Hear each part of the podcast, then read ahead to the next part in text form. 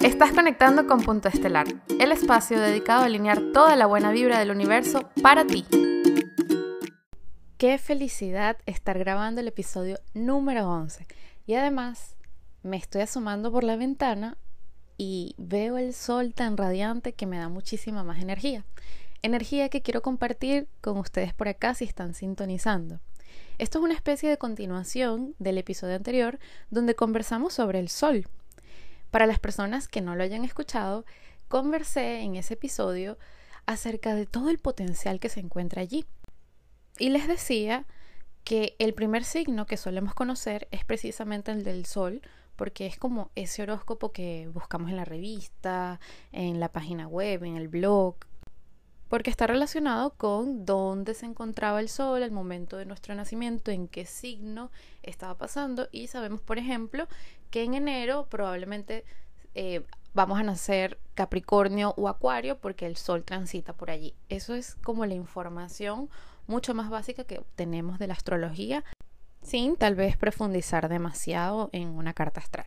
Y seguramente muchas personas están pidiendo y esperando, quiero que hables de mi signo, por favor, dime algo para mí. Está bien, este episodio eh, va a ser dedicado a ello, porque les quiero dejar como unas pequeñas claves acerca de su signo, su sol, para que consigan ese potencial un poco más allá y se motiven, se animen a poder hacer este trabajo desde el corazón y con otro tipo de orientación sin conformarnos necesariamente con que ese es mi signo y yo soy así y nunca voy a cambiar, no lo puedo trascender. Todo lo contrario, el sol está allí precisamente para regar esa semilla y buscar la luz, es decir, los aspectos más luminosos, los aspectos que nos ayuden a evolucionar. Por eso les comentaba en el episodio anterior que el sol es la clave de nuestra esencia como individuos, Allí está la conciencia, la forma en cómo expresamos esa propia voluntad y simboliza la fuerza creativa, la vitalidad, la fortaleza con la que probablemente vamos a ir por la vida para construir lo que queramos ser y lo que queramos dejar como huella en este eh, proceso, este camino y esta experiencia en la que estamos viviendo, conociéndonos y recorriendo. Donde por supuesto vamos a tener retos y caídas donde nos vamos a levantar. Y justamente si tomamos la fuerza del sol, podremos hacerlo con muchísima más conciencia.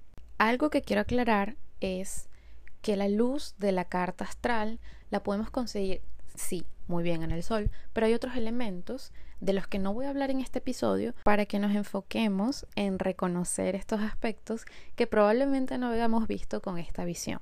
Entonces, hagamos esta pequeña vuelta zodiacal de Aries a Pisces, hablando de cada sol en cada signo.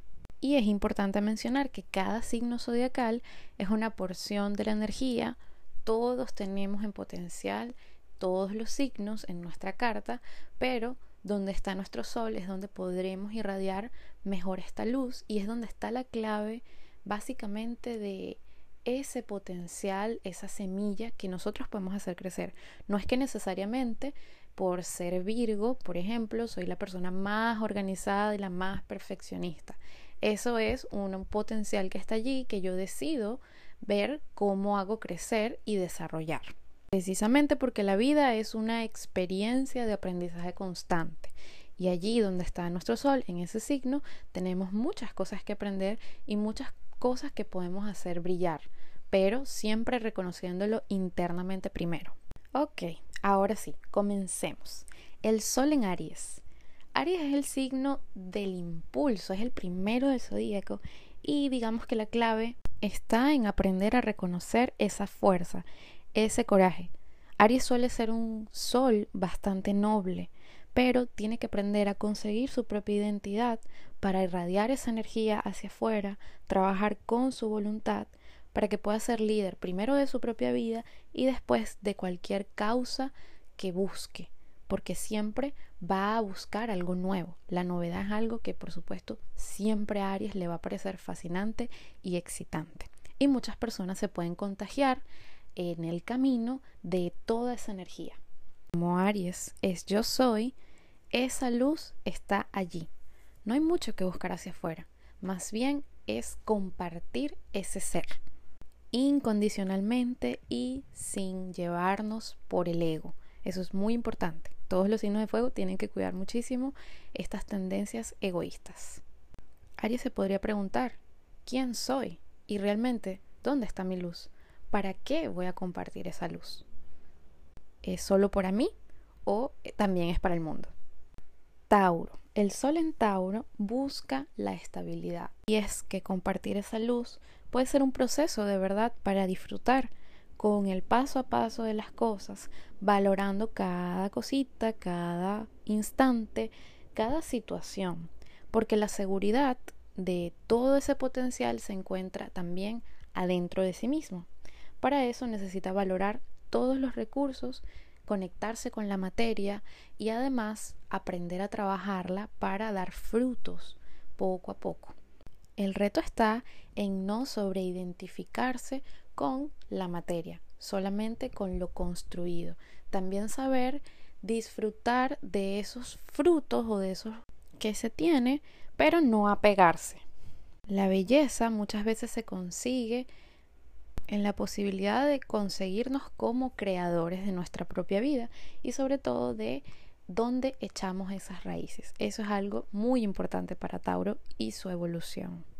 Géminis, como clave tiene el relacionar, el moverse, porque esa capacidad de adaptarse es sumamente interesante, porque el Sol en Géminis es como una especie de puente para comunicar de un lugar a otro, de pasar por el filtro de la sencillez cualquier tipo de concepto.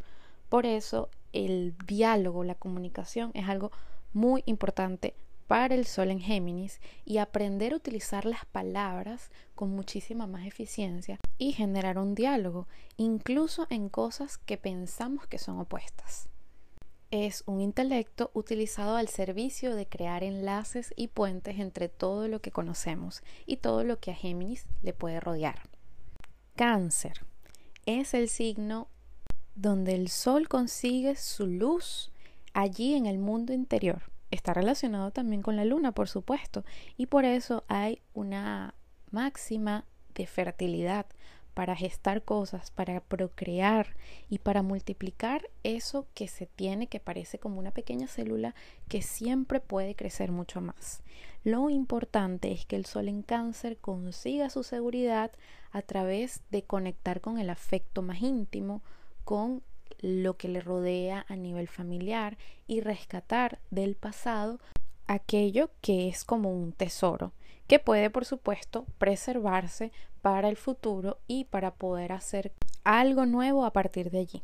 Lo más importante es utilizar los sentimientos como una brújula, que no aten, que no lleven hacia la melancolía, sino sensibilizarse y a través de esos afectos utilizar toda la imaginación que nos da el mundo lunar el Sol en Leo está en su propio signo.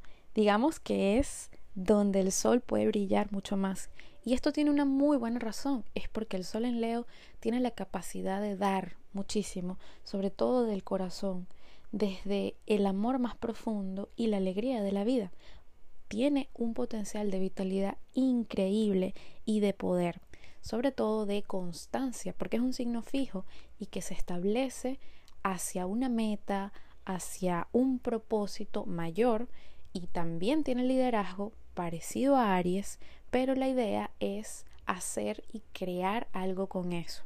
Es el poder del corazón porque tiene voluntad como de hierro y aquí el talento es para hacer y manifestar algo que vaya mucho más allá del reconocimiento personal. Es una gran responsabilidad en realidad para el signo de Leo. Virgo, la clave está en la dedicación.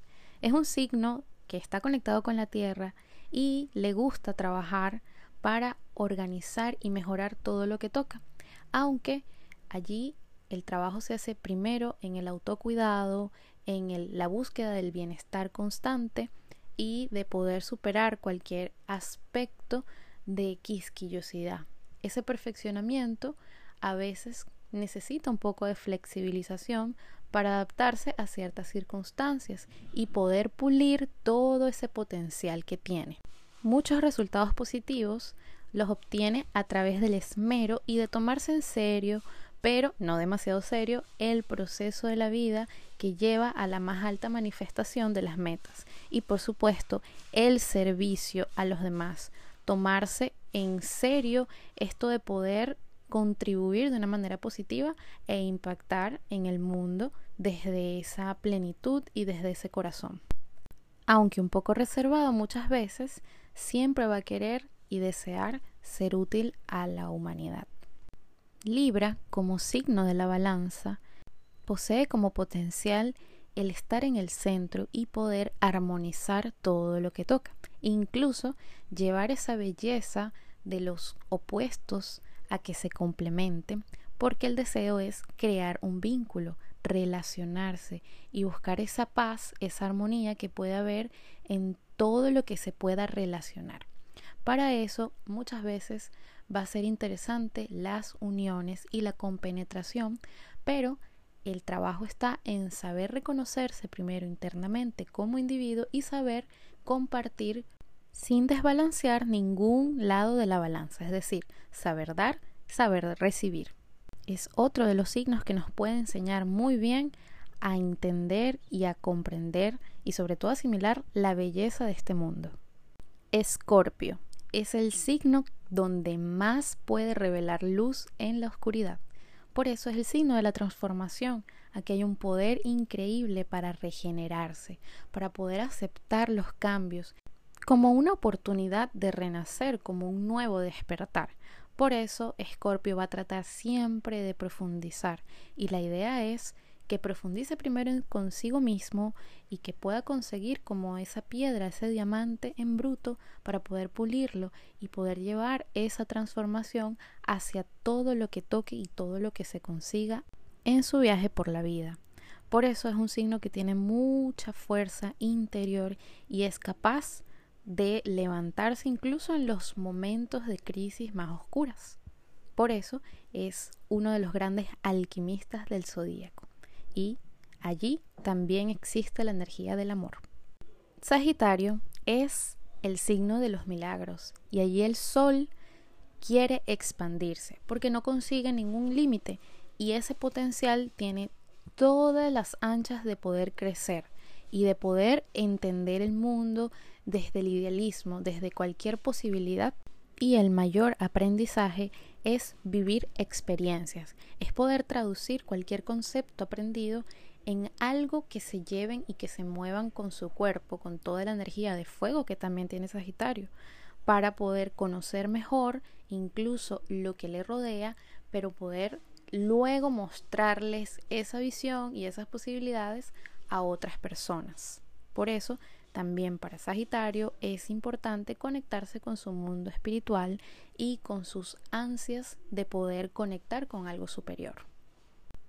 Capricornio es el signo para construir y sobre todo progresar. El potencial aquí está en saber manejar el tiempo. Eso que muchas veces no sabemos cómo organizar, cómo administrar. Por eso Capricornio tiene cierta seriedad, pero si la sabe manejar, puede también disfrutar el proceso, porque es un signo que cree mucho en su éxito, pero a veces el exceso de realismo no deja ver esos pequeños milagros que suceden en la vida cotidiana y también disfrutar un poco más de cada uno de esos pequeños escalones en, en ese tiempo que se tome su crecimiento. Lo más importante es no restringirse demasiado de vivir y poder eh, dar al mundo algo constructivo que ayude también a otras personas a progresar. Acuario es otro signo muy creativo y tiene todo el potencial de poder innovar porque tiene la gran capacidad de ver a futuro para poder traer visiones que parecieran que no existen todavía para eso es necesario romper un poco con ciertas estructuras, con ciertos esquemas. Allí también procede el sello de su originalidad. Entonces hay que experimentar fuera de toda norma, sin llevarse, por supuesto, nada por el medio y hacerlo con un fin o un propósito que sea también mucho mayor. Y nunca olvidarse de conectar también de corazón, porque Acuario es el signo de la amistad y de la fraternidad de ese compartir libremente y de trabajar por causas, pero a veces eh, el vínculo muy cercanito y poder conectar de corazón a corazón también es algo que puede ayudar a ese propósito. Piscis. La clave está en conectar con el todo para poder trascender más allá de cualquier límite.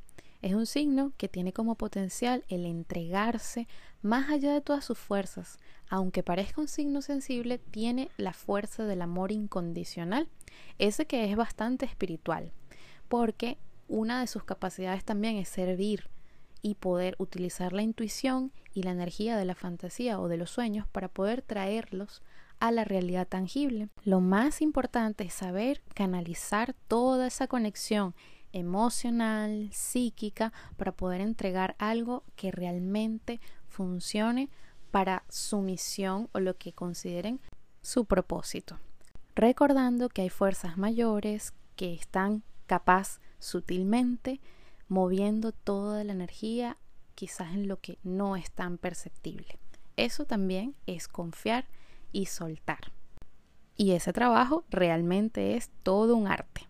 Ahora, luego de esta vuelta por los 12 signos del zodíaco, reconociendo todo el potencial que tiene cada signo solar, como reflexión les voy a dejar algunas preguntas para hacerse cuando ustedes tengan un momento que espero que sea ahora mismo.